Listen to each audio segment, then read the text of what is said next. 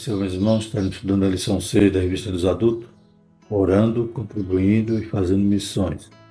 Lição de 5 de novembro de 2023, tema trimestre até os confins da terra, pregando o evangelho a todos os povos até a volta de Cristo, revista comentada pelo pastor Wagner Gabi, de Curitiba. Então, continuando sobre o tema de missões, né, nós já falamos que missão está no coração de Deus, no que essa missão de salvar todos os homens é a missão de Deus. Louvado seja o Senhor. Começou lá no Antigo Testamento, aleluia, desde a promessa de redenção que ele faz no Éden, né, até a chamada de Abraão, a gente já estudou as missões transculturais do Antigo Testamento, Deus usando profetas, Deus demonstrando que queria salvar todas as nações todos os povos. Vimos também essa missão transcultural no Novo Testamento. Então, Deus, que é o dono da missão, ele passa agora a missão para o Filho, Cristo. Né? Cristo vai, como missionário, né, cumprir, nos dar o um modelo né, de missão, sendo enviado né, e proclamando né, a mensagem do reino, o Evangelho, salvando vidas e treinando, né, fazendo discípulos para que a obra desse continuidade. Louvado seja o Senhor. Na lição passada falamos sobre a perspectiva pentecostal, então essa missão agora está na mão do Espírito Santo. Louvado seja o nome do Senhor. Ele é o agente, ele é o diretor, é ele que nos vocaciona, ele que nos dá direção, é ele que capacita e é ele que vai na frente. E é ele que faz o milagre das almas se converterem. Glórias a Deus. Então, Pai, Filho e Espírito Santo estão imbuídos, estão agindo né, nesse maravilhoso ministério, né, ou seja, na evangelização e nas missões transculturais. E hoje a gente vai falar da nossa responsabilidade. Glórias a Deus. Então, vimos lições que o Pai, o Filho e o Espírito Santo agem de forma maravilhosa. E hoje a gente vai falar a nossa parte. O que, que nós podemos fazer para, aleluia, cumprir esse desejo de Deus de que todas as nações sejam alcançadas. Diz o seguinte: Depois disso, ouvi a voz do Senhor que dizia: A quem enviarei e a quem há de ir por nós? Então disse eu: Eis-me aqui, envia-me a mim. Isaías 6:8. Verdade prática: nem todos são chamados para ir ao campo missionário, mas todos têm a responsabilidade de orar e contribuir com essa obra. Né? Então, todos têm a responsabilidade de fazer missão. Como vamos fazer? Aleluia. Qual é a nossa parte? Nem todos talvez vão atravessar as fronteiras para alcançar outras nações, mas nós temos a missão local, né, a missão urbana, a missão que nós temos que fazer na nossa cidade, no nosso bairro, louvado seja o Senhor, e também podemos, aleluia, ajudar aqueles que estão fazendo a missão transcultural, né? Ou seja, como diz aqui, como mostra aqui na imagem, né? Alguém dando suporte àquele que está indo. De que maneira? Orando. Né? Eu não posso ir, posso orar. Isso não, não tem, aleluia, nenhum empecilho. E eles carecem de oração. A gente sabe que toda a obra de Deus só é feita na base da oração. Né? Glórias a Deus. Todos nós somos carentes dela para fazer a obra do Senhor. Aleluia. Temos que estar debaixo dessa cobertura da oração. E nós podemos orar para aqueles que foram Aleluia. E também contribuindo. Glórias a Deus. A igreja tem que ter essa responsabilidade né, de sustentar né, o obreiro, aquele que está fazendo a obra do Senhor em uma determinada nação em que ele estaria até impossibilitado né, de ter uma profissão naquele lugar. Então a igreja contribui. Louvado seja o nome do Senhor e a obra é feita. Né? Quantos são os gastos? Né? E a contribuição sempre é mínima, é ínfima em relação ao que poderíamos fazer mais ainda. Mas um pouquinho de cada um Deus vai usar para poder sustentar essa obra. Louvado seja o Senhor. Então, orando, contribuindo e fazendo missões. Faz aquela que está ao alcance do nosso braço e aquela que nós não podemos alcançar, a gente ajuda. É nossa responsabilidade para cumprir o plano de Deus, a missão de Deus, que é do Filho, que é do Espírito Santo. Glórias a Deus. E a leitura bíblica se encontra em Efésios 6, 18 a 20. Orando em todo tempo, com toda oração e súplica, no Espírito e vigiando nisso, com toda perseverança e súplica por todos os santos. E por mim, para que me seja dada, no abrir da minha boca, a palavra com confiança, para fazer notório o mistério do Evangelho, pelo qual sou embaixador em cadeias, para que possa falar dele livremente, como me convém falar. Então, Paulo entendia a importância de estar debaixo dessa cobertura de oração. E ele pedia para que as igrejas fizessem assim, porque ele sabia que a obra era difícil. Só Deus podia ajudá-lo e a oração do justo pode muito ter seus efeitos. Os objetivos da nossa lição são expressar a importância da oração pela causa de missões, pontuar a bênção de contribuir para missões e refletir a respeito da vocação missionária. Né? Então, as responsabilidades do ser humano é o que estaremos estudando nessa lição. A introdução diz o seguinte: Ide por todo o mundo e pregar o evangelho a toda criatura. Marcos 16, 15. Conforme também Mateus 28, 19 e Atos 1, 8. Essa passagem bíblica e outras referências ao longo do Novo Testamento mostram que a prioridade da Igreja do Senhor Jesus Cristo é com a evangelização do mundo. Esse compromisso com o chamado à evangelização mundial exige três ações distintas: orar, contribuir e exercer o chamado. Assim estudaremos essas três ações dentro do contexto da necessidade missionária. O motivo né, da igreja estar na terra é esse.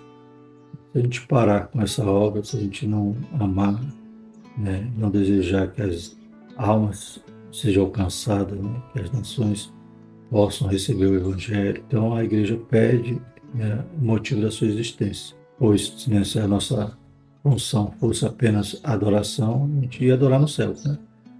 No céu é melhor adorar lá. Se não me engano, foi o pastor Cissi Borges e comentou dessa forma. Né? Então, a nossa função na terra é dar continuidade à obra de Cristo. Louvado seja o Senhor, de por todo mundo e pregar o Evangelho. As outras funções da igreja poderiam ser feitas no céu, mas estamos aqui na terra nesse propósito. Jesus orou por nós assim, em João 17, né? Eles não são no mundo, mas estão no mundo, né? E ele dizia que orava não para que Deus nos tirasse do mundo, mas que nos guardasse. Glórias a Deus. Mas por que, que a gente está no mundo? Para cumprir a vontade de Cristo. Aleluia. Cumprir o seu mandamento. E ir por todo mundo e pregar o Evangelho. Então a igreja não pode perder esse amor de alcançar as almas. Aleluia. De enviar missionários. Ela não pode esmorecer nessa importante missão, pois é a sua função vital. Primeiro tópico, orando pela causa de missões. Primeiro subtópico, a importância da oração da obra missionária. Né? Então, como estaremos estudando sobre as nossas responsabilidades, vamos começar com esta, a oração. Embora considerado um gigante na fé, o apóstolo Paulo não dispensava as orações das igrejas, pois possuía um profundo senso de necessidade dessa disciplina espiritual. Para o apóstolo Paulo, a oração é uma disciplina interligada à obra missionária, né? Essa disciplina, né? O que nós devemos nos disciplinar, estar orando em todo o tempo. Glórias a Deus. Ter o tempo, aleluia, diário de oração. A gente não pode deixar como um alimento. Todo dia a gente come. Então a gente também tem que ter essa disciplina de todo o tempo de estar orando. E essa disciplina, Paulo sabia que tinha tudo a ver com missão. Ele carecia que os irmãos orassem por ele. Embora, como diz aqui na lição, ele que é um gigante na fé, ele sabia que era frágil, que era necessitado, né? ele mesmo em Romanos diz, né, miserável homem que sou, né, o que eu quero fazer eu não faço. E aquilo que eu não deveria fazer é isso que eu acabo fazendo. Então, ele sabia das suas fragilidades e carecemos de oração para poder desempenhar a obra de Deus. Aleluia. E quando nós estamos orando por alguém, certamente alguém está orando por nós também. A partir disso, não podemos imaginar uma obra de missões sem pessoas comprometidas com a disciplina da oração. Nesse sentido, passamos a destacar pelo menos duas finalidades da oração na obra missionária. Então vamos falar sobre essas finalidades. Né? Interessante também quando a gente vai estudar ali o movimento dos moráveis, né? Então a gente vê que eles começam ali, são pessoas de várias denominações, residindo agora nas propriedades do conde Zendorf, e começam brigando né, por, por causa das suas divergências, mas depois acabam se unindo, formando ali um grupo, uma igreja, Glórias a Deus. E eles partem então para a oração. Eles desenvolvem ali um sistema de relógio de oração, né? Como muitas vezes a gente faz em nossas igrejas, né? Assim, tendo assim todo o tempo A gente marca, divide os horários, e todo, toda hora tem alguém orando. A gente às vezes faz essas campanhas né? e passa 24 horas orando. Né? Sempre alguém responsável ali por um período. E eles fazem né, um sistema semelhante e começam né, essa oração. E, e, quando nós fazemos, fazemos nas nossas igrejas, a gente faz um, um dia, né, 24 horas. Né? Talvez não, não vi ainda uma campanha que dure mais que isso. Mas eles fizeram essa oração ininterrupta por 100 anos. Glórias a Deus. Né? E aquilo ali, é claro, a obra crescia e o desejo missionário, então, era fervente em seus corações, ponto de, aleluia, se oferecer até para serem vendidos como escravos, só para pagar a passagem para irem evangelizar em determinada região. Glórias a Deus. Então, oração e missão realmente tem tudo a ver. Mas vamos ver as finalidades da oração na obra missionária, que é o segundo subtópico, interceder. Devemos orar para que as portas do Evangelho sejam abertas, em Colossenses 4, 2, 3. Orar para que o coração das pessoas se abra à mensagem da salvação, que os missionários tenham ousadia para testemunhar e pregar o Evangelho. Né? Então, que essa porta da palavra seja aberta.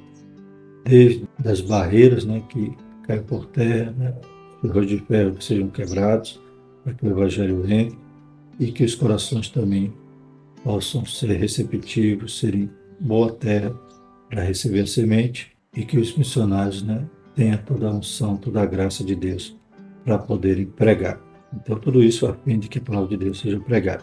Segundo Tessalonicenses 3.1 Devemos interceder pela proteção e segurança deles diante dos perigos que enfrentam. 1 Tessalonicenses 3.2 Sabe quem está além fronteira, muitas das vezes está em risco de morte. Há muitos outros motivos de intercessão para que o ministério dos missionários seja aceito pelos povos. Romanos 15, 31, para que eles recebam a direção de Deus e haja refrigério em suas vidas na esfera física, emocional e espiritual. Romanos 15, 32. Né? Então, temos muitos motivos para interceder para os missionários. É, nós estamos no nosso conforto, mas eles estão longe de, da sua parentela, longe da sua igreja, dos seus amigos.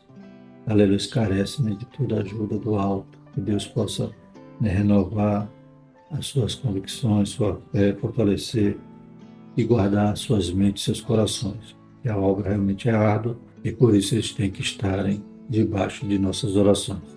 Terceiro subtópico: despertar a igreja local para a obra missionária. A disciplina da oração missionária aumenta o desejo do crente fazer algo no sentido de levar a salvação para os perdidos e até mesmo de ser enviado ao campo missionário. Nesse aspecto, é interessante destacar que os mesmos crentes que deveriam orar por ser feitos em Mateus 9, 35 a 38 são os que foram enviados por Jesus para cefa em Mateus 10. Por isso, um grande líder de missões certa vez disse: se mais crentes se pusessem de joelhos em oração, mais crentes se poriam em pé na evangelização. Simples fato também dessa disciplina de oração ser frequente em nossa vida, né, também nos vai gerar essa sede, esse desejo para as almas. E, como disse aqui, né, Jesus manda orar para que Deus mande mais ceifeiros, que a seara é grande. E esses que estão orando também são os que fazem. Glórias a Deus. Como já falamos, são as nossas responsabilidades, né? Orar, contribuir e fazer. Aleluia. A gente ora para quem está longe e também tem o desejo. Espírito Santo acende essa chama no nosso coração para que a gente faça a missão em relação àqueles que estão perto. Evangelize. Louvado seja o nome do Senhor. Algo que está caindo em desuso, infelizmente. Que Deus nos ajude e nos desperte a fazer essa obra tão urgente. Aleluia, pois estamos sendo negligentes e poderíamos fazer muito mais em prol do reino de Deus. Segundo tópico, contribuindo para missões. Né? Então, falamos sobre oração, vamos falar sobre a contribuição. Primeiro subtópico, sustento dos missionários. Com base nas leis do Antigo Testamento, quando Deus ordenou que os sacerdotes levitas deveriam ser sustentados por meio das ofertas das pessoas, Levítico 7, 28 36, número 18, 8 21, o apóstolo Paulo instruiu os coríntios Assim também ordenou o Senhor aos que pregam o Evangelho que vivam do Evangelho. Baseado nesses princípios, né, nesse cuidado que Deus sempre teve em relação aos sacerdotes, levita, né, o próprio Jesus também vai enfatizar isso, e Paulo também ensina isso aos Coríntios. aquele que está ali dedicado nessa obra, é claro que ele é digno do salário. Louvado seja o seu. Alguém pensa, não, qual é o trabalho dele? Nem nenhum. Ele não merece salário, mas a responsabilidade que ele carrega é enorme e quando ele está ali com dedicação exclusiva na obra, é claro que ele precisa ter o seu sustento, precisa ter o seu salário. O missionário fica claro e evidente que ele está aí para ter essa dedicação exclusiva. Glórias a Deus. Então ele prega o Evangelho, ele tem o direito de viver do Evangelho. O nosso Senhor ensinou acerca desse mesmo princípio no Evangelho de Mateus, Mateus 10, 10. Em Filipenses 4, 10 a 20, encontramos ensinamentos importantes acerca do modo como os primeiros missionários receberam apoio financeiro. Glórias a Deus. Né? Paulo, muitas das vezes, a Bíblia diz que ele não queria ser pesado aos irmãos e ele trabalhava, né? Ele era fazedor de tenda. Inclusive, vamos ter uma lição aqui que fala sobre missionários fazedores de tendas. Aleluia. Mas né? Claro que algumas igrejas nos contribuíram com ele, como os filipenses. Né? Paulo aqui se alegra ao ver a preocupação dos irmãos de enviarem né, ajuda, oferta a ele para o seu sustento. Após ter deixado a cidade de Filipos, o apóstolo Paulo foi a Tessalônica para pregar o evangelho e os filipenses enviaram o apoio financeiro e material para o apóstolo. Filipenses 4,16. Né? Então, embora Paulo sabia né, passar necessidade, ter abundância, né, Paulo não estava preocupado com isso, mas ele se alegra, criar aquela bondade dos filipenses de né, confiar em Paulo e saber que o que ele estava fazendo era caro, né, era precioso, era importante. E eles então se movem nesse sentido de contribuir para a obra de Paulo. Segundo subtópico, contribuir para missões é juntar tesouro no céu. Em Mateus 6,20 lemos, mas já juntai tesouro no céu, onde nem a traça nem a ferrugem consome, e onde os ladrões não minam, nem roubam. Esse versículo revela um contexto de quem domina o coração do ser humano. Tesouro no céu, Deus, ou tesouro na terra, mamão. Nesse sentido, podemos afirmar que quem financia obra missionária está ajuntando tesouro no céu, pois sua atitude faz com que resultados extraordinários sejam reconhecidos na eternidade por isso, somos convidados a ser participantes na cooperação financeira do anúncio do Evangelho, como os filipenses eram no ministério do apóstolo Paulo. Filipenses 1,5. Glórias a Deus. Né? Então, o que a gente faz para Deus? Um dia a gente vai prestar conta dessa obra, essa, obra será avaliada, será galardoada. Louvado seja o Senhor. Aquilo que a gente não faz para barganhar com Deus. A gente faz por amor, por desejo de essas almas serem alcançadas, por preocupação, né? uma situação física, psicológica, né, espiritual do missionário e a gente quer ajudar de toda maneira, orando e também contribuindo. Glórias a Deus. Como a gente já falou, a gente está no nosso conforto. O irmão ele foi ali, aleluia, sem saber nem o que vai comer, como será sustentado. Se a igreja abandonar, como muitas igrejas abandonam, não é raro acontecer isso, né? A igreja envia o missionário e deixa ele lá. Né? A gente tem até e no estado da Missão Reviver, que uma das funções da Missão Reviver é revitalizar alguns missionários que estão parcialmente ou totalmente desamparados. Então, é necessário a gente ter essa preocupação. E tudo que a gente faz para Deus, aleluia, o tesouro está sendo juntado no céu. Né? Quando a gente se apega, é mesquinho, não quer abrir a mão, a gente está preocupado com o tesouro na terra. Esse tesouro é efêmero, passageiro, rapidamente pode ser destruído. Né? Embora produzamos, construamos, planejemos aqui na Terra, possamos também investir no céu, no reino de Deus. Terceiro subtópico, contribuir para missões é um privilégio. Não há privilégio maior do que saber que, por meio da nossa cooperação financeira, Bíblias estão chegando a lugares que nunca ouviram falar do Evangelho. Vidas estão sendo alcançadas na África, na Europa, no outro lado do mundo.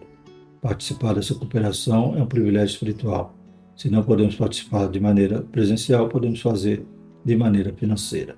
Assim podemos cooperar na propagação do Evangelho até os confins do mundo. Filipenses 4, 14 a 20. Glórias a Deus. Né? Então, em Apocalipse também diz que aquele que era digno de abrir o livro, desatar os selos, né? foi aquele que morreu e reviveu e com seu sangue né, comprou homens de toda tribo, raça, língua e nação. Louvado seja o nome Senhor. E aqueles que contribuem com missões também têm galardão em relação a essas almas que foram compradas pelo sangue de Jesus. Terceiro tópico, a chamada para ir. Né? Então, orando, contribuindo ou fazendo. Né? E nós, como veremos aqui, todos nós temos chamada para fazer essa obra, mas nem todos têm chamada para ir para uma outra nação. Então, vamos falar sobre isso. Deus quer usar cada crente. Primeiro subtópico. Todo cristão deve estar pronto para ir e fazer o trabalho missionário, levando as boas novas de salvação aos moradores do campo e da cidade, aos estudantes, às donas de casa, aos órfãos, profissionais liberais, deficientes físicos, prostitutas, homossexuais, dependentes químicos, enfim, tantos grupos que o Senhor nos proporcionar. Deus deseja usar a sua igreja em todos os lugares: hospitais, presídios, albergues, ilhas, aldeias indígenas, vilas, cidades, campos, praças, eventos em massa, individual e etc. Assim, para pregar o Evangelho, o Senhor não enviará anjos, mas usará homens e mulheres.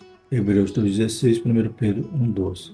Todavia há um preço a pagar, ou seja, a obediência chamada missionária.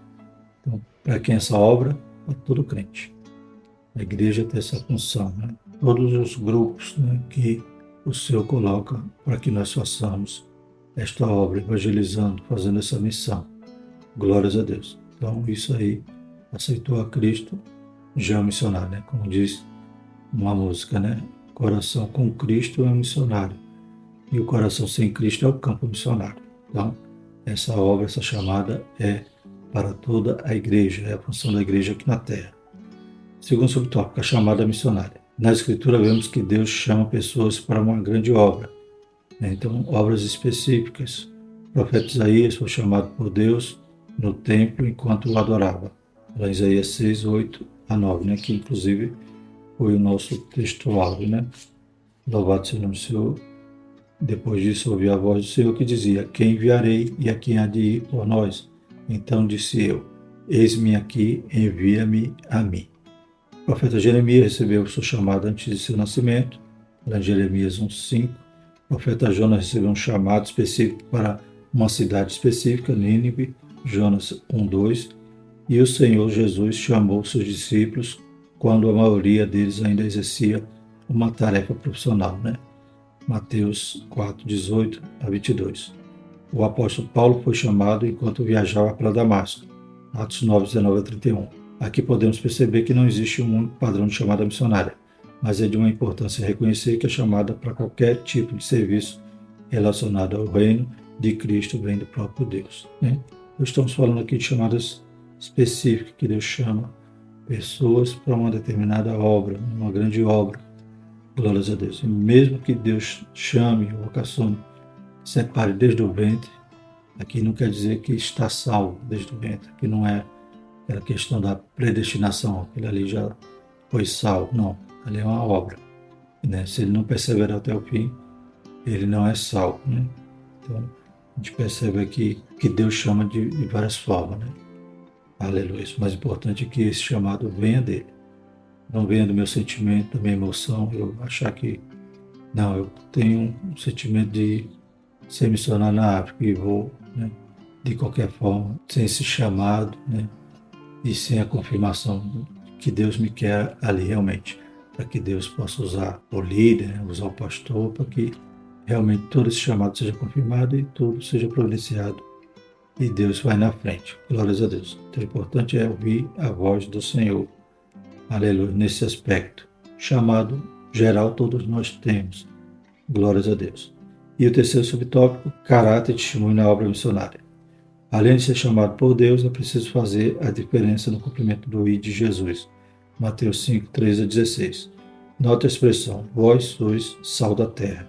Essa sentença nos remete ao caráter do cristão, pois carrega o sentido de trazer sabor, marcando a vida das pessoas por meio das nossas. Note também a expressão: Vós sois luz do mundo. Versículo 14. Essa sentença traz a ideia de nosso testemunho pessoal ou seja, a luz deve brilhar em meio às trevas no contexto em que estamos inseridos. Tanto a obra local, tanto a obra geral, que a gente já falou, quanto essa obra missionária, é claro que requer que o cristão né, seja realmente regenerado, nascido de novo, que aquele que dá testemunho, que seja salvo, que né, provoque, aleluia, essa boa influência no meio da sociedade e que seja luz dando seu testemunho, mostrando que não vive mais ele, mas Cristo vive nele. Glórias a Deus. Então, é claro que essa obra carece também né, do testemunho daquele que está fazendo, né, para que ele possa, onde chegar, aleluia, apresentar Cristo na vida dele. E o quarto subtópico, perfil do vocacionado. Podemos dizer que é um conjunto de competências necessárias ao desempenho do chamado missionário. Dentre elas, destacamos as seguintes: ser escolhido por Deus, Atos 9,15, como Deus falou a Ananias, né? Paulo seria um vaso escolhido, não pode ser chamado de manhã e de tarde eu ir. Tem que se preparar, né? Tem que estudar. Cheio do Espírito Santo, Atos 1,8, e reconhecido pela igreja, né? Então, se é Deus chamando, é claro que tudo isso vai se encaixando, né? Deus pode te dar um chamado no seu coração hoje e você começa a se preparar, aleluia, para não ser um neópito, para ter um bom caráter, aleluia, e a própria igreja vai reconhecer, a liderança também vai reconhecer o chamado que Deus faz na vida de cada um. Além disso, né, ser aprovado nas tarefas locais, estar preparado espiritual, intelectual, psicológica e transculturalmente, além de testados, cumpridores dos pré-requisitos acima, dependendo de Deus e perseverando nele. Glórias a Deus. São características daquele que vai ser usado na obra missionária em outras regiões. Né? Então, esse tem que estar, aleluia, imbuído de todas essas características. É, Deus pode dar um chamado hoje e eu vou começar a me preparar a estudar, aleluias, para que possa ir fazer a missão. Como Davi, né? foi ungido rei, mas só assumiu depois de muitos anos. José também tinha promessa. Então, mesmo se eu for chamado, eu tenho que esperar o processo de Deus e me preparar para isso para no momento de executar o chamado, estar pronto. Glórias a Deus. Claro que nunca vou estar autossuficiente, né? Sempre eu vou depender de Deus. Concluindo, nosso propósito é que, a partir desta lição, cada aluno tome uma atitude de fé e se comprometa com a obra missionária, que se coloque à disposição para se dedicar, ao menos em uma modalidade da obra missionária. Né? Então, temos algumas responsabilidades e que venhamos a nos dedicar em algumas, ou no mínimo em uma, né? Orar, contribuir ou ir. A Igreja de Cristo tem a incumbência divina de perseverar na proclamação da mensagem de salvação a toda criatura. É tempo de salvação e Deus conta conosco para expandir o seu reino no mundo. Glórias a Deus. Então, vimos nessa lição a responsabilidade do crente, do cristão, na obra missionária. Né? Nós temos esse dever de estar agindo em prol da missão. Não podemos dizer que não gosta, que né, isso aí não é para mim. Todos nós estamos na Terra para contribuir de alguma forma para esse desejo de Deus de alcançar as nações. Amém? Nós fomos alcançados, recebemos de graça, temos que dar de graça aquilo que recebemos. Vamos orar, agradecer ao Senhor. Maravilhoso Deus, obrigado, Pai, mais uma vez por mais um despertamento. Deus Santo, possamos voltar ao primeiro amor, fazer a tua obra como o Senhor requer de cada um de nós. Possamos amar a obra missionária, orando, contribuindo e fazendo. Em nome de Jesus, Pai. Vai abençoando cada aluno escola dominical, cada professor, cada pai, secretário, tesoureiro, porteiro, todos que contribuem para essa grande obra também, Pai, que é, aleluia, ensinar. Deus poderoso, nós te pedimos e te agradecemos pela tua graça, a tua misericórdia em nome de Jesus. Amém. Que a graça do nosso Senhor Jesus Cristo, o amor de Deus, comunhão do Santo Espírito, seja conosco hoje e sempre. Amém.